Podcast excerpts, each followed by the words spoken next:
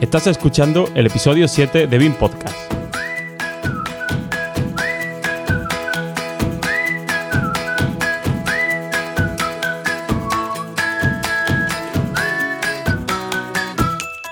Hoy cruzamos el charco para hablar de BIM.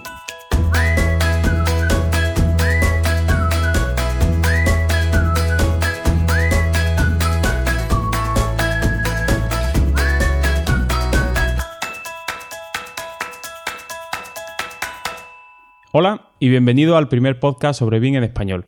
Mi nombre es Javier Sánchez y a mi lado, como siempre, está José Ángel Cánovas. Hola, José. Buenos días, tardes, noches, dependiendo de la hora a la que escuches este podcast.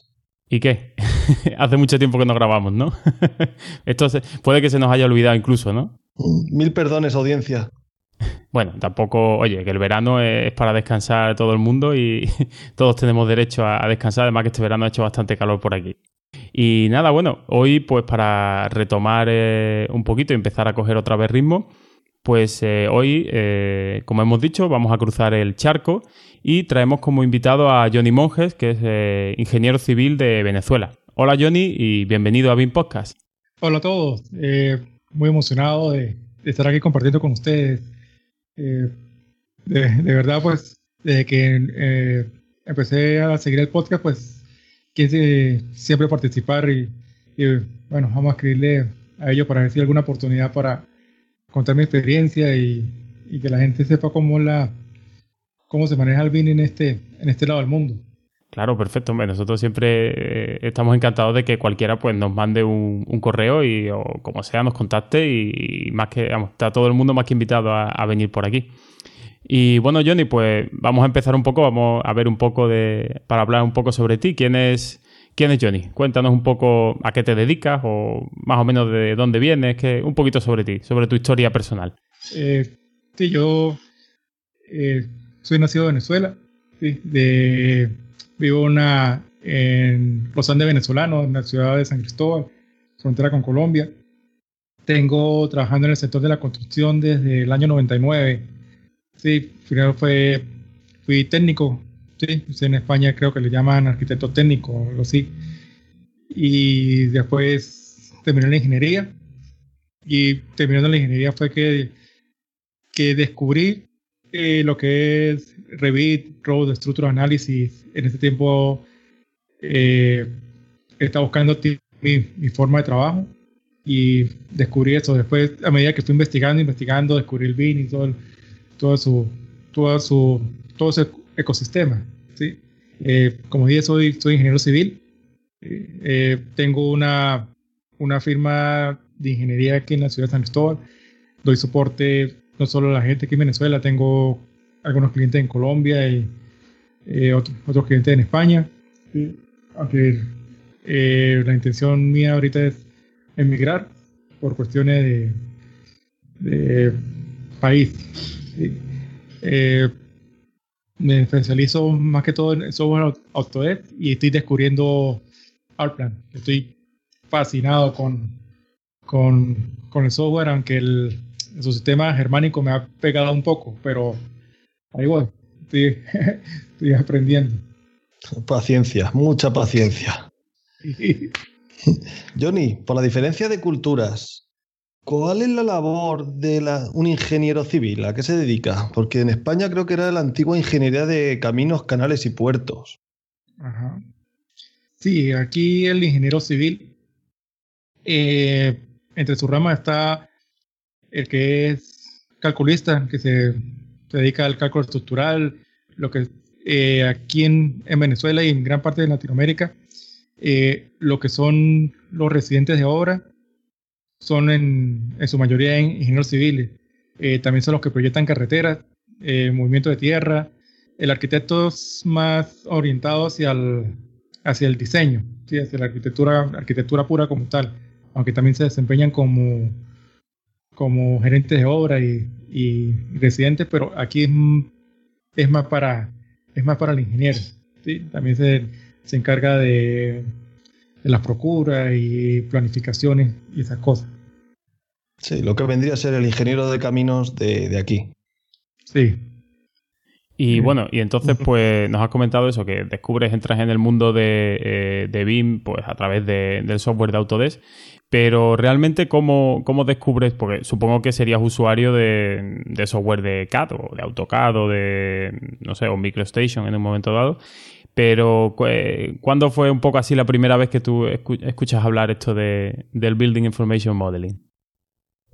Bueno, eh, alrededor del año 2010, finales de 2009, por unos cursos que están dando. Yo trabajaba en una oficina de arquitectura y hacía la parte de ingeniería y ellos tienen un contrato para hacer una, una ciudad satélite eh, cerca aquí de la ciudad de San Cristóbal. Y entonces contrataron una empresa de otra ciudad para que les dieran los cursos.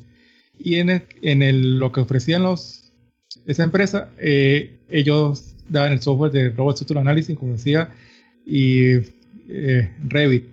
Y entonces yo los vi más, no me escribí, no, no me escribí, no, al principio no me llamó la atención, pero a mí me gusta mucho investigar, ah, qué es esto y por qué. Entonces me puse a investigar y eh, empecé a ver que el, cuál era el, el, tipo de trabajo, no era tan colaborativo como es ahorita, pero sí era más eh, óptimo. ¿sí?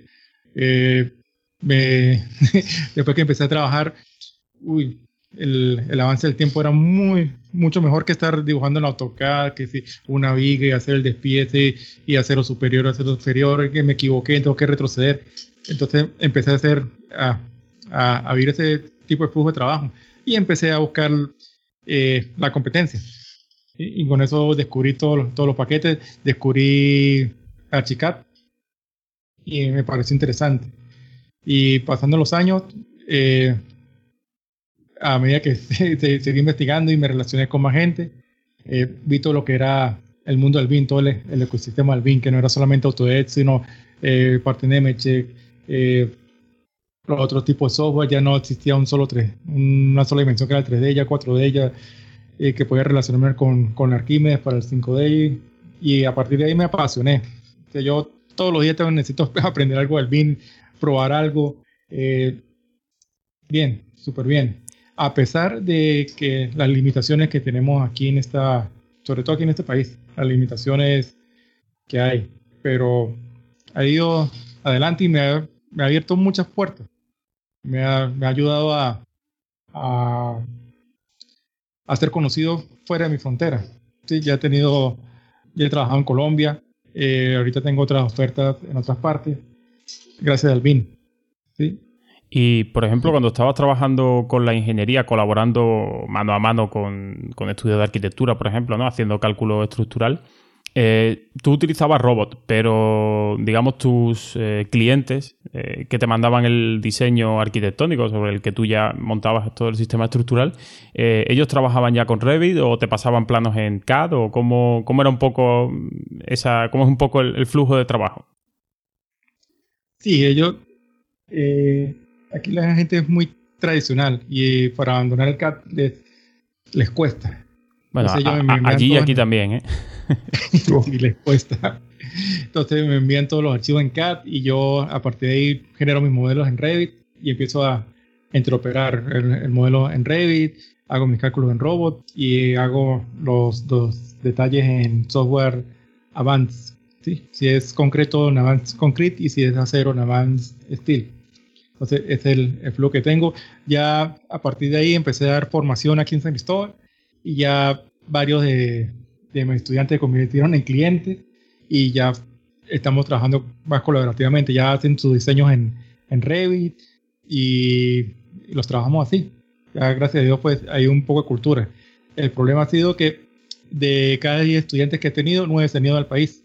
Entonces, eh, es una es volver a hacer, volverlo a formar y, los que se quedan, pues, eh, adopten la, metodología.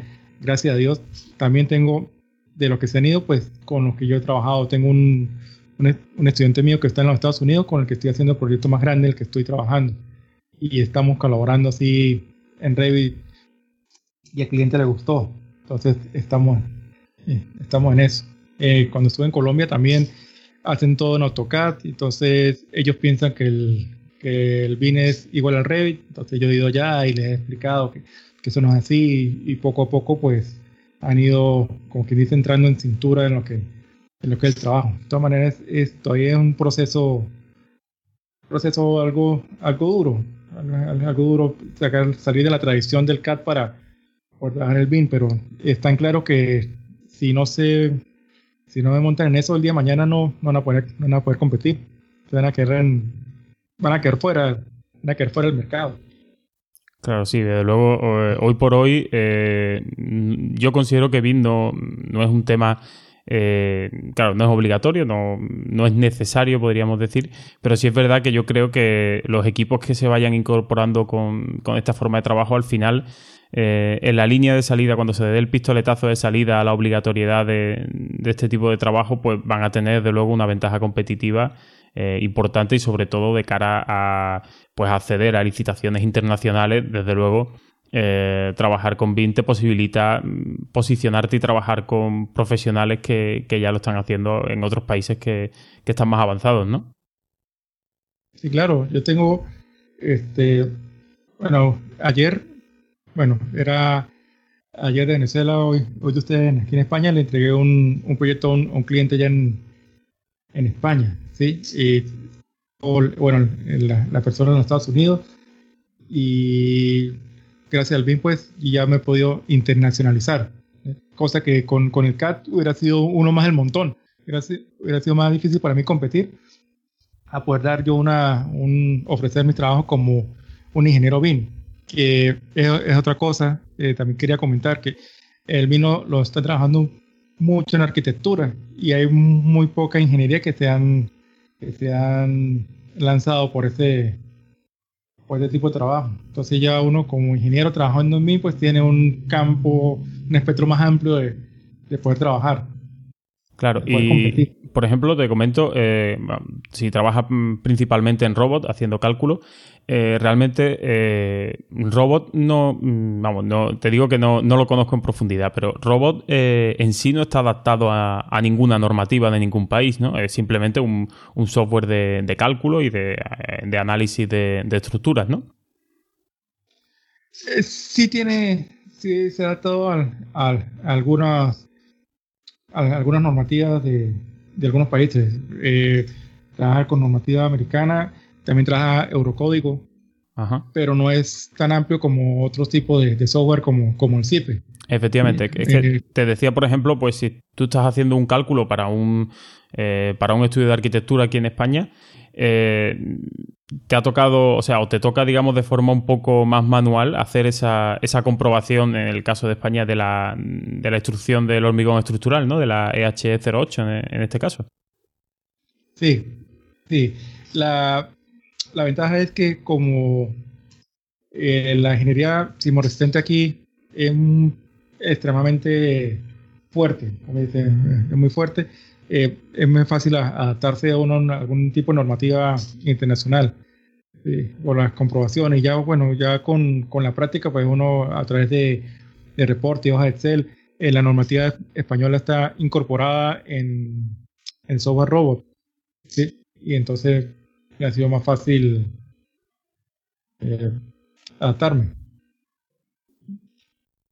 Mm, Johnny, me da la impresión que en Latinoamérica está pasando lo mismo que en España con el BIN, que se está reduciendo a usar un, un Blue, un gran modelador. Mm, sí. Sí. Entonces, algo así entre los tres o cuatro grandes, Revit, Plan, Archicad, Bentley, deduzco por lo que has comentado que el que más se está imponiendo es Revit, el gigante de Autodesk, y es lo que más está conociendo la gente. ¿Me equivoco? Sí. Eh, eh, claro, la, estrategia de marketing de ellos es mucho más, más amplia. Aunque yo estando en Colombia, eh, el gobierno colombiano hizo una, un contrato con la gente de Alplan para implantaciones, que en Colombia ya, ya se está colocando en el carril, ya está viendo lo que, lo que les viene y ya ah, empezando por el gobierno, están empezando a implantar y no se fueron con Autodesk, sino se fueron con Nemetschek por lo práctico. Me parece muy, muy práctico. Ah. con uno este, trabajar con Revit tiene que trabajar dos, tres software a la vez para poder hacer detalle. En cambio, el plan lo trae todo. Y eso, eso para mí es una ventaja. Ajá. Y, y se ha. En Colombia o en Venezuela se está imponiendo BIM en la administración, la obligatoriedad o recomendación de usar BIM para proyectos en la administración. Aquí en España mm, se va a intentar o se quiere intentar que sea obligatorio para proyectos de la administración eh, que los proyectos estén redactados usando BIM o se recomienda. La directiva europea decía algo así, ¿no, Javier? Sí, más o menos, sí. Eh, estableció una fecha eh, pues para el próximo año, para lo largo de 2018, para una serie de proyectos con una serie de requisitos presupuestarios creo recordar, pues empezar a, que sea obligatorio el uso de, este tipo de tecnología. La cuestión es si allí eh, hay alguna iniciativa en los países que tú hayas trabajado de Latinoamérica que conozcas, si ves que hay algún movimiento, hay algún tipo de, agrupación eh, o de organismo, de comité que hayan montado algún gobierno, se están agrupando algunos gobiernos, como pues, por ejemplo en el caso de Europa, la Unión Europea, que está a través de esa directiva, eh, digamos, estaba eh, incitando a los estados a, hacerlo. No sé si cómo está ese impulso por parte de la administración allí en Latinoamérica. Bueno, aquí en América en general hay varios países que tienen ya legislación sobre el caso. Estamos hablando de, de, Canadá y Chile.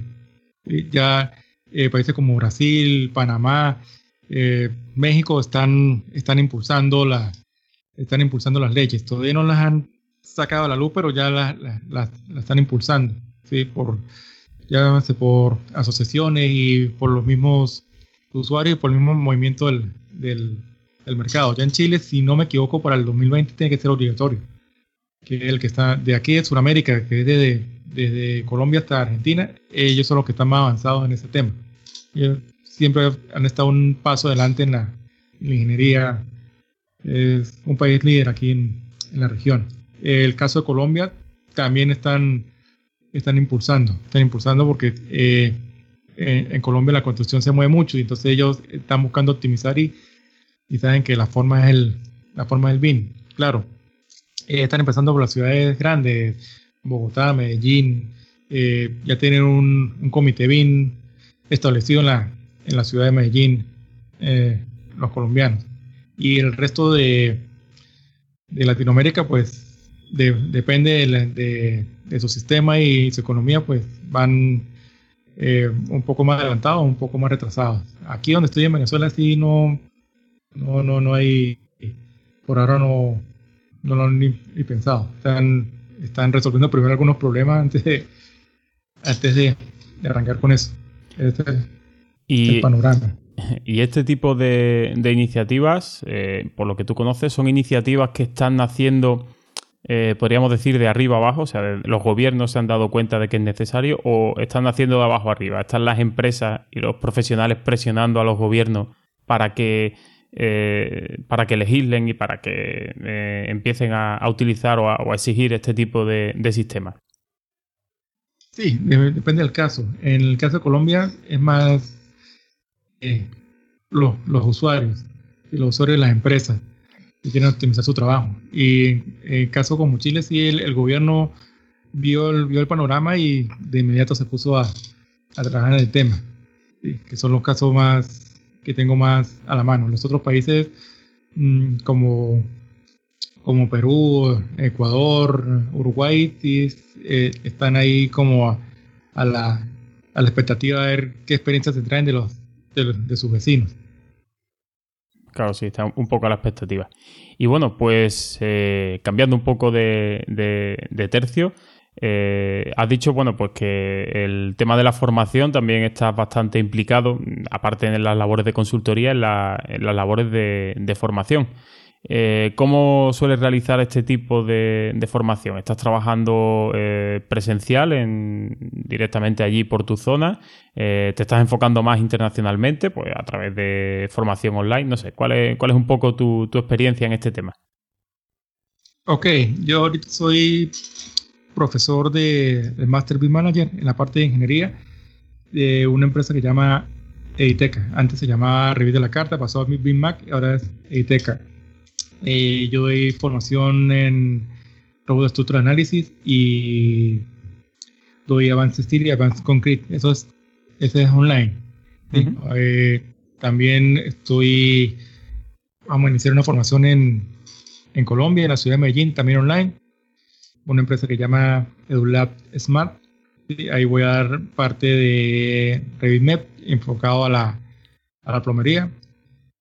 Y doy clases presenciales eh, Centro de Ingenieros del, Estado Táchira y a, a, grupos particulares, particulares, empresas, eh, gente que, que, que, interesada y no, no tiene el, tiempo o la disponibilidad de estar un fin de semana todo el día dando clases. Le doy unas clases personalizadas, reúno equipo de 10 personas y le doy su clase y les, enseño.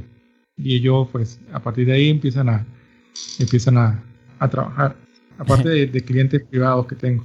Y, y, y, después de todo, toda esa cantidad de formación, ¿te da tiempo todavía para encima hacer consultoría y hacer cálculos de estructura? sí, sí, me reparto el tiempo. Eh, reparto el tiempo entre ser ingeniero, entre ser papá y ser esposo.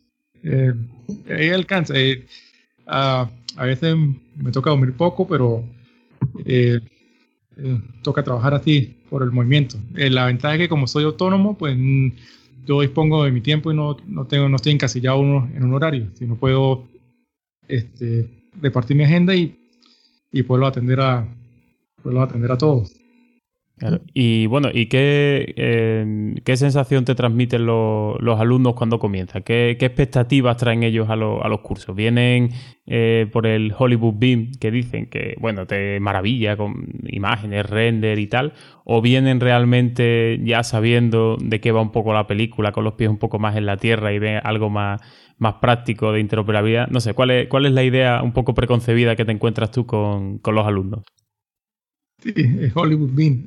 Todos llegan eh, por una moda. Ay, porque el Revit está de moda. Sí, bueno, y cuando yo les explico, les muestro el, trabajo, la colaboración y todo, ya sean con un panorama más, más real de lo que es, que no es solamente, ay, sí, con el Revit hago la volumetría, hago un corte y una fachada y me ahorro cantidad de trabajo de dibujo CAD. No, es mucho más allá.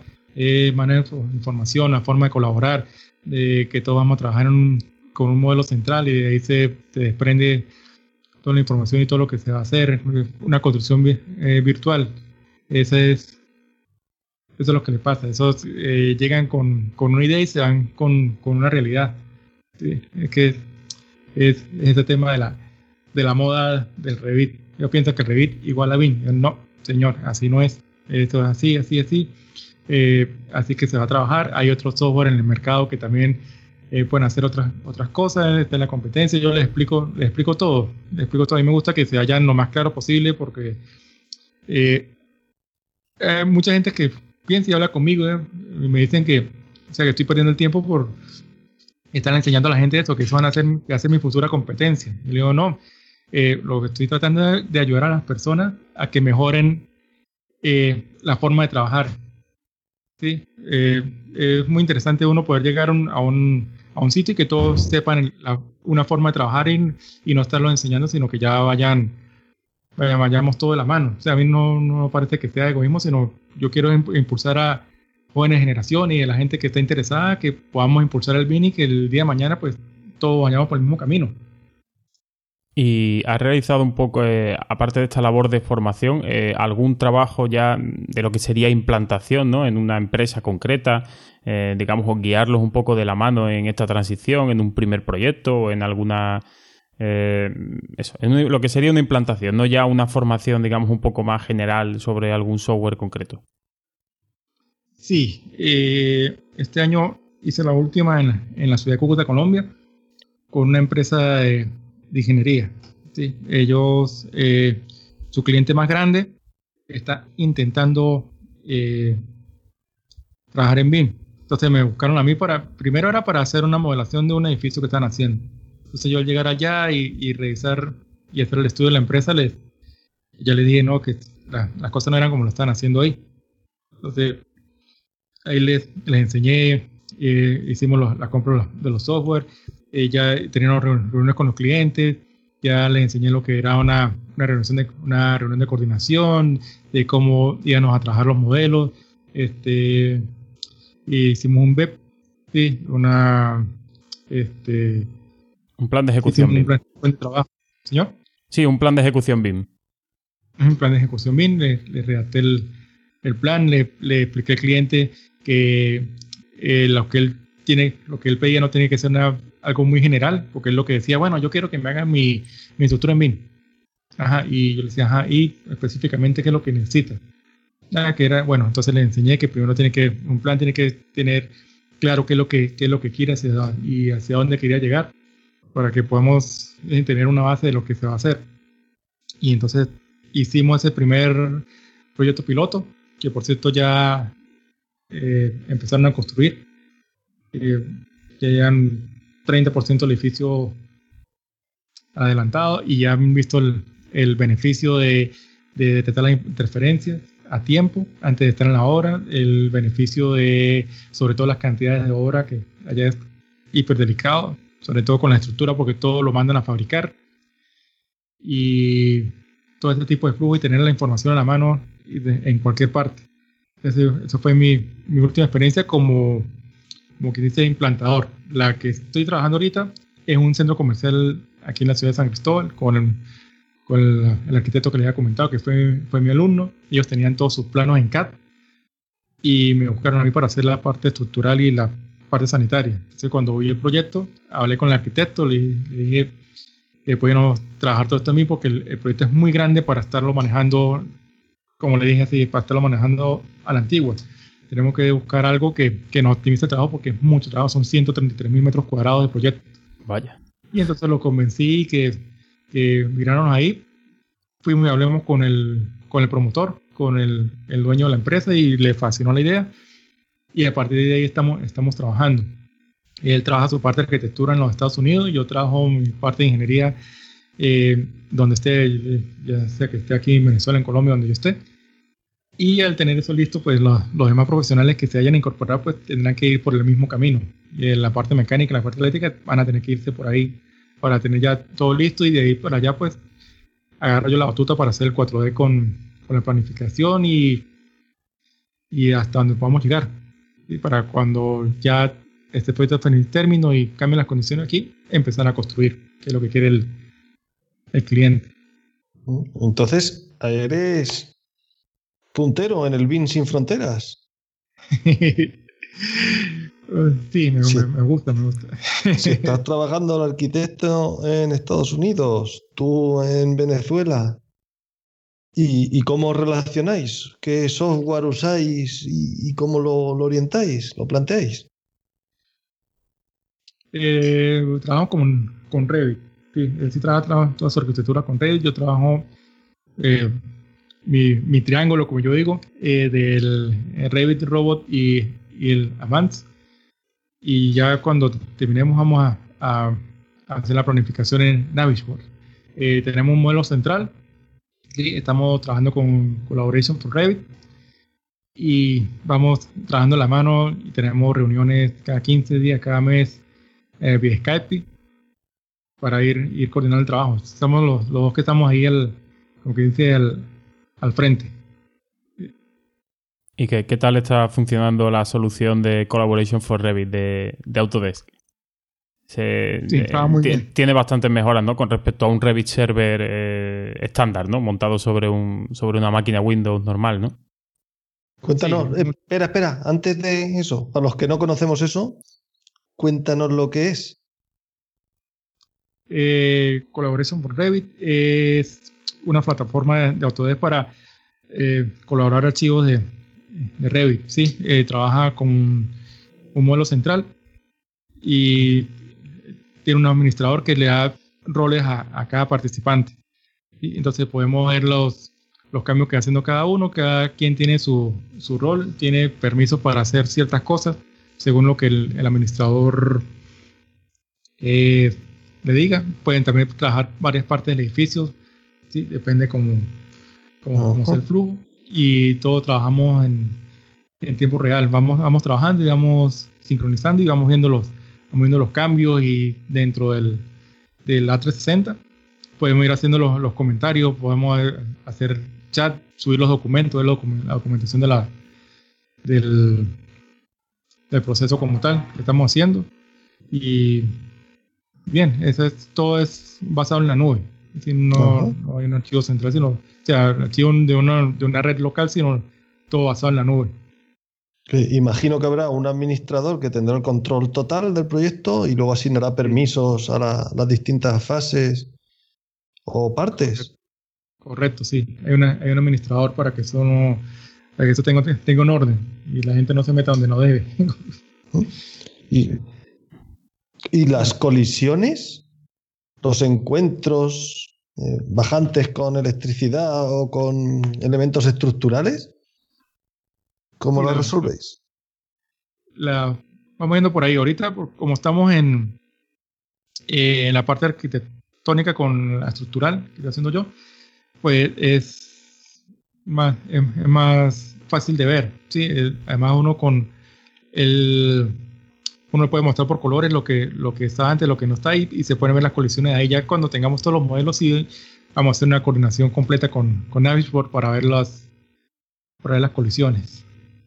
Por, eso, por eso mismo, por lo, por lo grande que la obra, no podemos darnos el lujo de estar resolviendo esas cuestiones en obras. Tenemos que resolverlo inclusive antes de mover la primera piedra. Y siendo un poquito indiscreto, ¿qué, qué tamaño ocupa ese, ese archivo RVT? Porque 130.000 metros cuadrados eh, tiene que ocupar más de 50 megas. Muchos polígonos. Sí, es, bastante.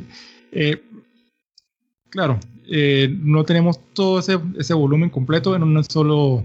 Claro, tendréis varios archivos, eh, no supongo.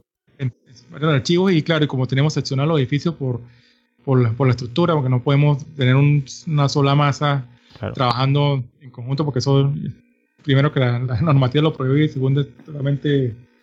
Eh, Sí, no, no, tiene ningún sentido hacer una estructura tan grande sin, dividirla con, pues, con eh, juntas estructurales o juntas de dilatación. Sí, ¿no? sí claro. Entonces nosotros eh, vamos trabajando este, parte por parte. Entonces los tamaños de los archivos no son tan grandes porque vamos haciendo módulo por módulo.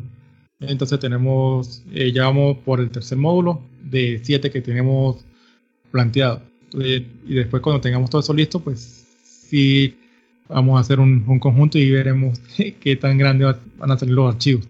Claro, entiendo un poco en el, argot de, Revit que, bueno, tenéis varios archivos RVT que, ¿no? que estarán eh, enlazados o insertados o linkeados unos con otros y después dentro de cada archivo pues habréis creado los correspondientes subproyectos, depende de cómo, cómo os estéis organizando el, trabajo, supongo, ¿no?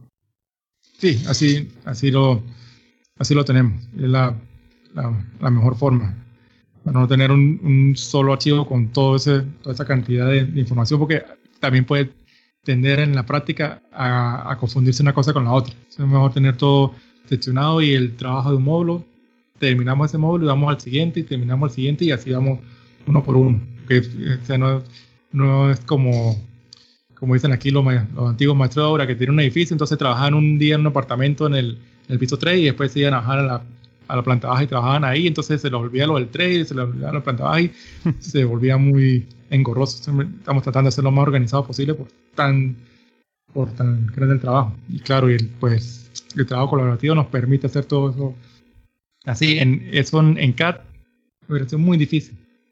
Creo que no nos salió ni, el planteamiento arquitectónico todavía. claro. difícil. ¿Y cómo alguna, puedes darnos algún consejo o alguna problemática que te hayas encontrado, por ejemplo, a la hora de, pues bueno, entiendo que a lo mejor los diferentes modelos pues, pueden responder a, eh, a divisiones del mm, edificio en, trozos, ¿no? Pero, por ejemplo, una vez dentro de un mismo archivo de, Revit, eh, ¿cómo estáis dividiendo los subproyectos? ¿En base a, pues, a lo tradicional de, bueno, niveles y ejes por un lado y después, pues, eh, envolvente, eh, estructura completa, mobiliario, particiones. ¿Cómo es un poco el criterio que, habéis seguido para, dividiros el trabajo? Bueno, es, un criterio de es un solo proyecto en varios subproyectos. Estamos trabajando, eh, como les, dije antes, terminar una parte para seguir con la otra. Este, estamos trabajando mm, organizadamente porque eh, él trabaja su, su, modelo y su archivo y tiene su organización de su parte arquitectónica. Entonces yo linkeado, trabajo mi parte estructural eh, organizado. ¿Qué pasa? Eh, mi trabajo de colaboración con él lo hago, hago con Revit, pero mi parte de cálculo estructural y detalle lo hago con un software eh, fuera de lo que es la parte del Revit. Yo lo que hago es coordinar el volumen, ¿sí? el volumen de, eh, de las vigas, de las columnas, de la cimentación, esa cuestión, más no todavía, no le he insertado ese modelo al Revit, lo que son los refuerzos, eh, cabillas, y esas cosas para no sobrecargar todo eso, lo, tengo yo aparte. Si yo lo necesito, lo que tengo que este, exportarlo de cualquier de los software, del Advance o del, o del Road, y lo, y lo incorporo en Revit. Si el, en dado caso lo, lo, lo, necesito como se hizo en, en el proyecto de Cúcuta, cuando ya tenga todo listo, exporté el modelo completo del, del robot ya optimizado con, toda la, con todos los refuerzos y ahí ya tenían un, un, un modelo real. Ahorita en, en, esta fase que estamos, pues el volumen lo trabajo con él para tener ese problema. Bueno, eh, le digo, por aquí va, tiene que ir una, una viga de gran canto, para que él vea, bueno, sí, pero esto es el cine, entonces si me sirve, no me sirve, y vamos, vamos, vamos sí, a, a, nivel volumétrico, no, no a nivel, sí, porque realmente en esta primera fase poco te puede aportar saber el armado de una viga, más que, bueno, el volumen es lo que realmente te interesa, ¿no? Sí, es lo que interesa y, claro, y ahí ya lo que van a hacer las instalaciones saben, bueno, si yo voy a lanzar por aquí un ducto y me consigo ese, con esa una viga de una altura de 80, 70 centímetros, bueno, tengo que irme por este lado irme por abajo, esa cuestión en puro volumen. Ellos no les interesa si, si eso lleva cuatro, mm, cabella pulgada, que si lleva un estrío o un tipo o otro. Ellos lo que les interesa es el volumen para si pueden pasar por ellos no pueden pasar. Eso sí ya es, eh, por eso que estamos haciendo así de, de, esa forma y, realmente nos ha parecido muy práctico. práctico. Y también nos ahorramos mucho eh, volumen de archivos en, en la nube, mucho, mucho espacio ahí. Porque cada quien trabaja su detalle, aparte de lo que es el, archivo completo del, Revit. Ya cuando tengamos todo completo, ahí sí vamos a, a, lanzar todo el trabajo y, vamos a tener ya el, edificio real construido para iniciar.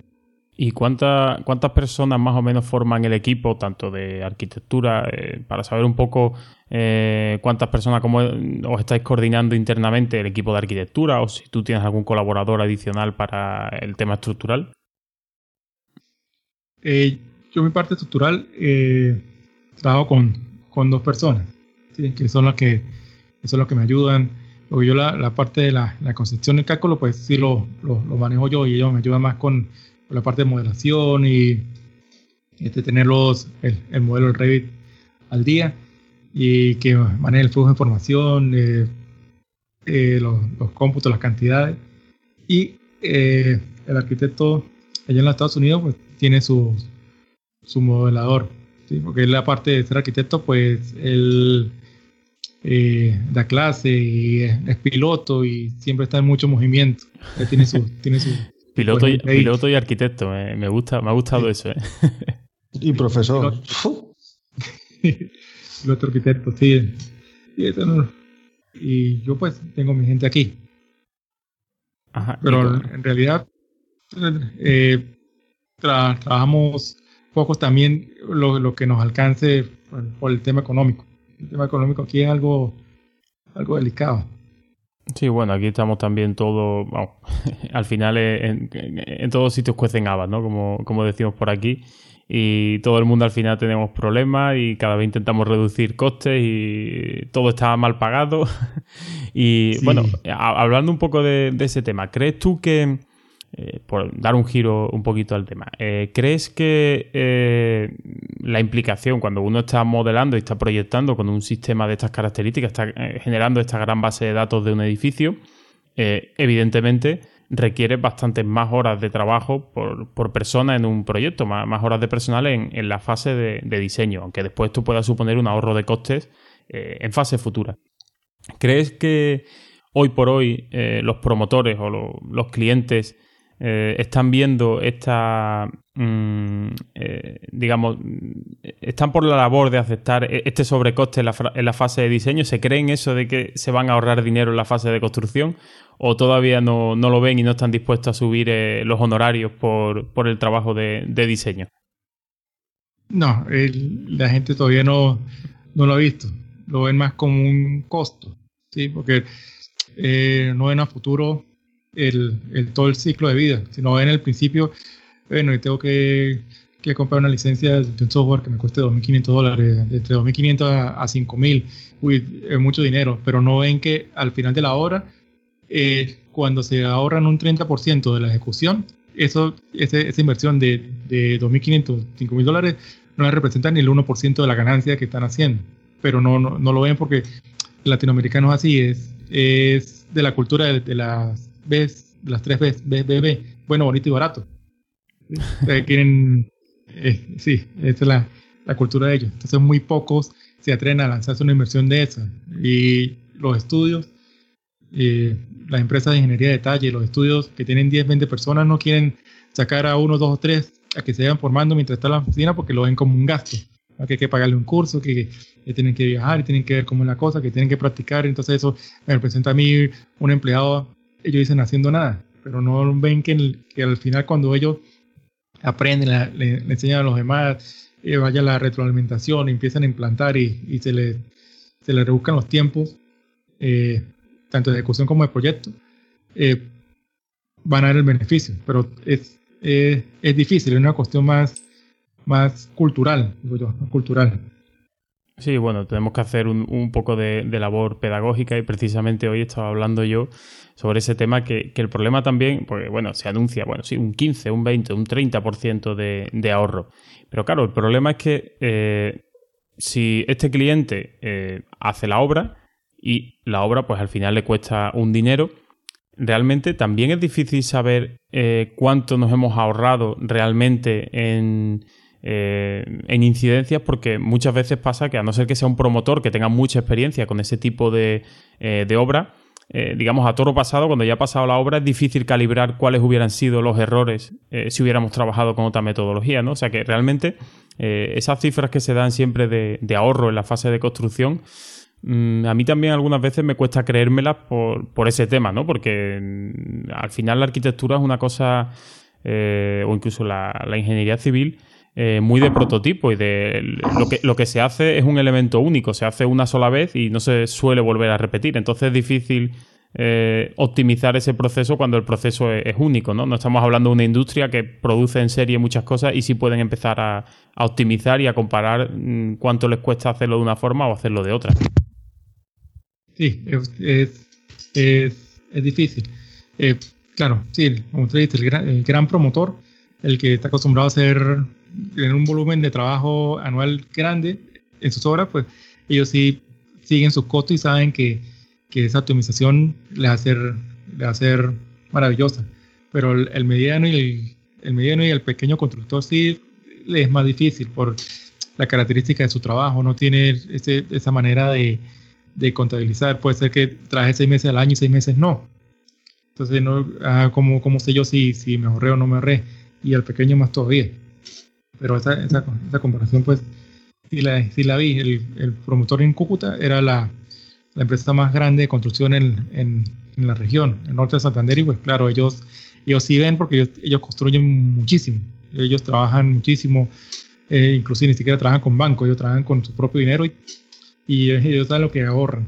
Pero en cambio, inclusive el, cliente aquí de, Venezuela igual, ellos, el, el, señor tiene una, una tradición de más de 50 años eh, construyendo y él, está clarito en los números. Él, ve cualquier cosa y ya sabe más o menos cuánto le cuesta.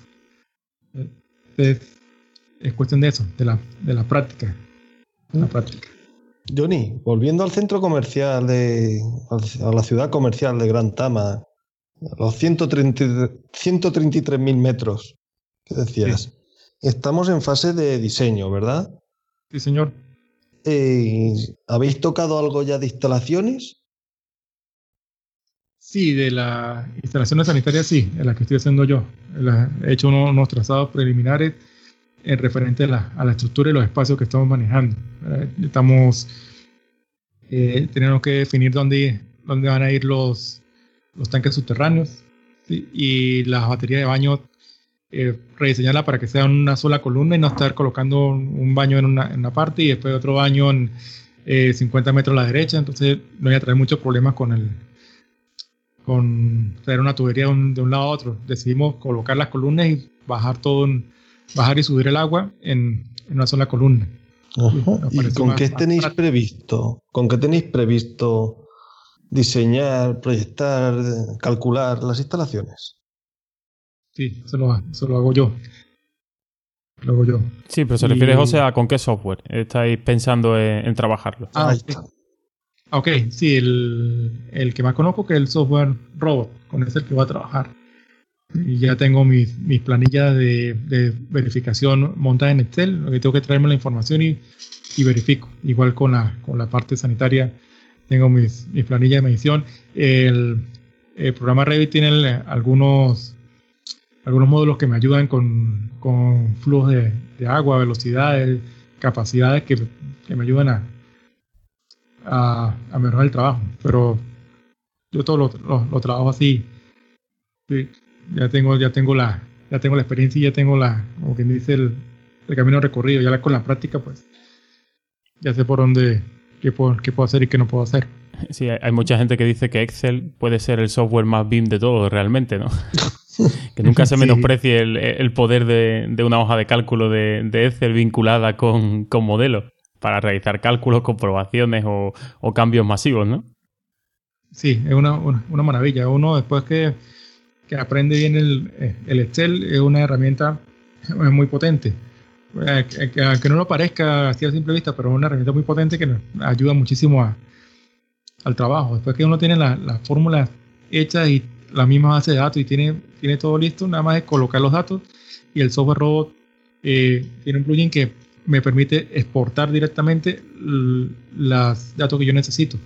¿sí? Entonces lo que él, se instala eh, en el Excel y yo lo que hago es buscar la información, a qué es lo que necesito, abro la hoja de cálculo en el, en, el software, coloco en la, en la celda la información que necesito y hago mi comprobación. Si por X o Y eh, cuestión me cambia la información porque hago un tipo de cambio en el, en el robot, él automáticamente me, me, actualiza la información y en el Excel no tengo actualizado. Esa es una de las grandes ventajas que le doy yo al, al software robot.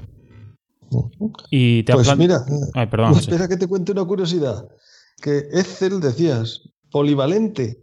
Yo he llegado a ver el plano de planta de un chalecito hecho con Excel. Sombreando las casillas. El, sí, sí, el que se lo hizo, se hizo casillas de 25 como si fuera un bloque de termoarcilla. Era un cuadradito, no admitía mucho, porque claro, con las celdas del CER sombreándolas como si fueran bloques de termoarcilla, pero para darse un plano de planta simplemente de cuánta medida iba a tener cada pieza, qué dimensiones. Un plano hecho con Excel. ¿Cómo lo ves? Hombre, yo, veo que tenemos que traerlo al programa y entrevistar a ese hombre porque pues, podemos estar ante un pionero, ¿no? Sí, sí. Sí, es una maravilla. y, hablando ya, bueno, pues el tema de, datos, ¿no? Con Excel, eh, ¿te has planteado eh, empezar a trabajar con Dynamo? Porque, bueno, Dynamo, la verdad que también yo estoy empezando a, intentar eh, manejarlo y meterlo en, flujos de trabajo y tal, y las posibilidades son, son alucinantes, desde luego. Sí, yo también estoy aprendiendo Dynamo para, para eso, para eh, incorporar información a la familia y para hacer esos, esos reportes, esos flujos de informaciones entre software y, Excel y, entre software y Project. Sí. Bueno, lo estoy aprendiendo, estoy aprendiendo. He hecho, he hecho algunas cosas y algunos aprendí algunos trucos y me parece súper bien. con la ingeniería toca eh, estar en todo que el, mundo cambia muy rápido y si uno no, no está, eh, como decimos aquí, al pie del cañón, el mundo le pasa uno por encima y, y uno se queda atrasado. Reciclarse o morir, eso, eso es así. La, la, ventaja de, las personas que, siempre nos gusta estar investigando y estar investigando y que eh, tiene como norma de vida que todos los días tiene que aprender y aprender y aprender y aprender, aprender y practicar.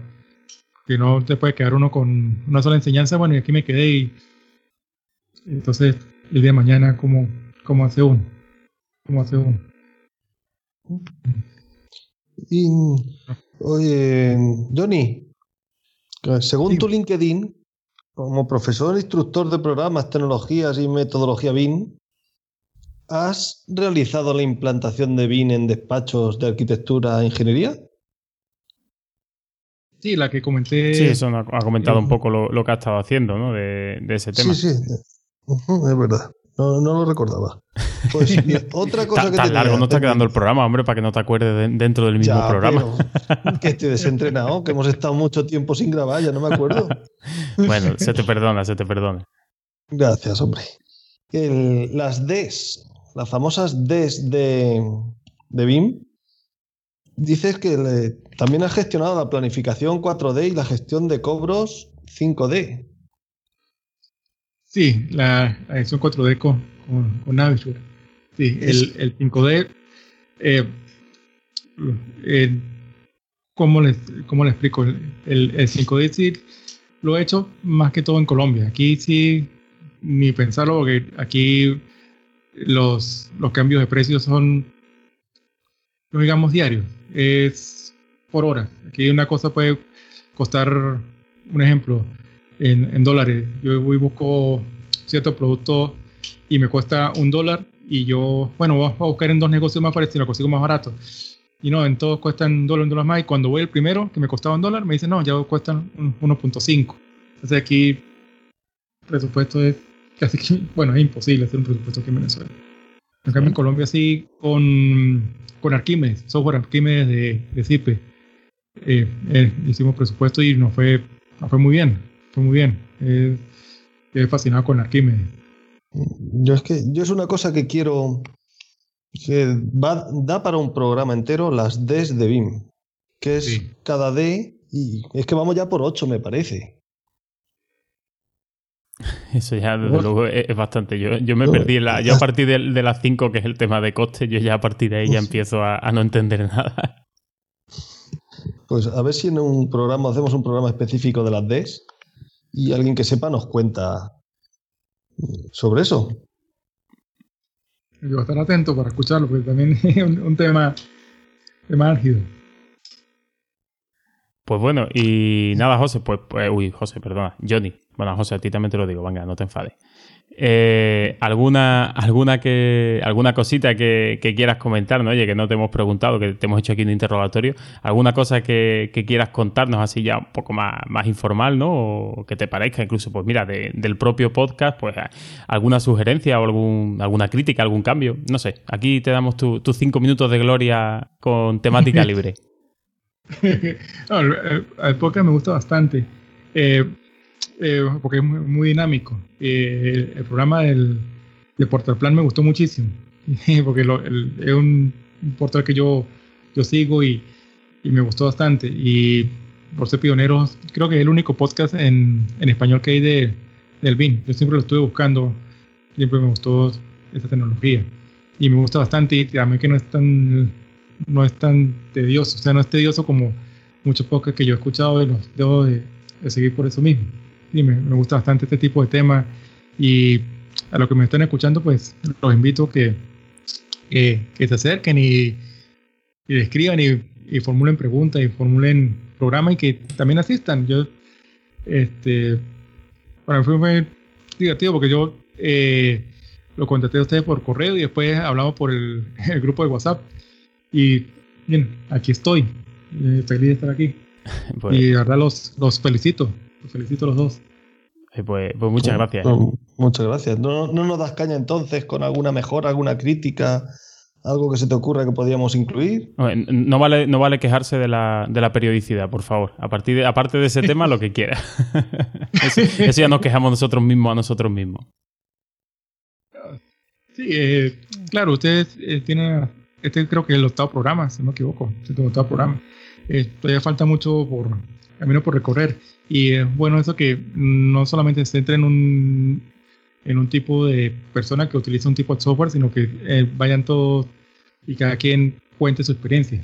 De ahí más adelante estaremos viendo cómo, va pasando la cosa, pero por el momento pues les, digo que van, muy bien. Tenemos por ahí algo en la retaguardia para hablar de ArchiCAD, que todavía no hemos, no hemos hablado de él y tenemos ahí pendiente a ver a, un invitado que tenemos, tenemos que confirmar con él. Si nos estás escuchando, pues oye, que vamos a terminar de, cerrar fecha. Exactamente. Mm. que ese tengo yo ganas, ese programa le tengo yo ganas. Y, bueno, pues eh, José, ¿alguna cosilla más que se quede por ahí? Por mi parte, no. Yo venía a hablar de si pinzas para la ropa de madera o de plástico y os habéis puesto a hablar de BIM, pues nada, hablábamos de BIM. Yo creo que de madera que son más ecológicas que las de plástico. Sí, puede ser. pues nada, Johnny, vamos, vamos a despedirte ya como se merece. Muchísimas gracias una vez más por, por venir aquí.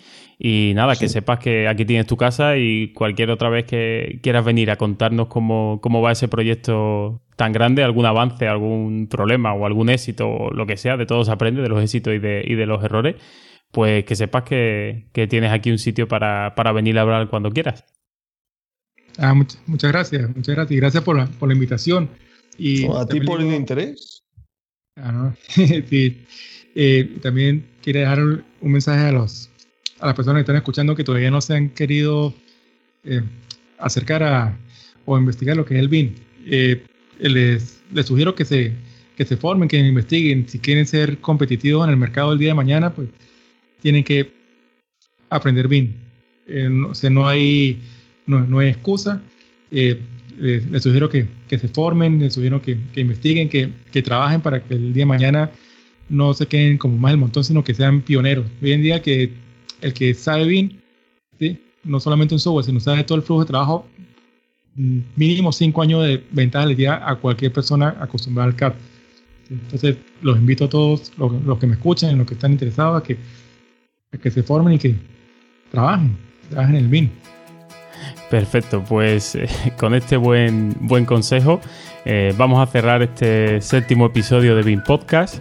Eh, os recuerdo que si queréis proponer algún tema, eh, sugerir invitados o mejor aún, eh, os animáis a venir por aquí, charlar un rato sobre BIM, pues podéis dejarnos un comentario en la web del podcast, en bimpodcast.com, contactar mediante Twitter en arroba bimpodcast, en Facebook, facebook.com barra bimpodcast o por correo electrónico en info arroba bimpodcast.com, que como habéis visto con Johnny, respondemos a los correos.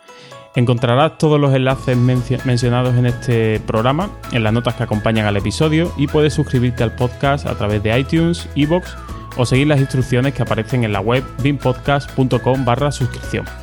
Un saludo y hasta el próximo episodio.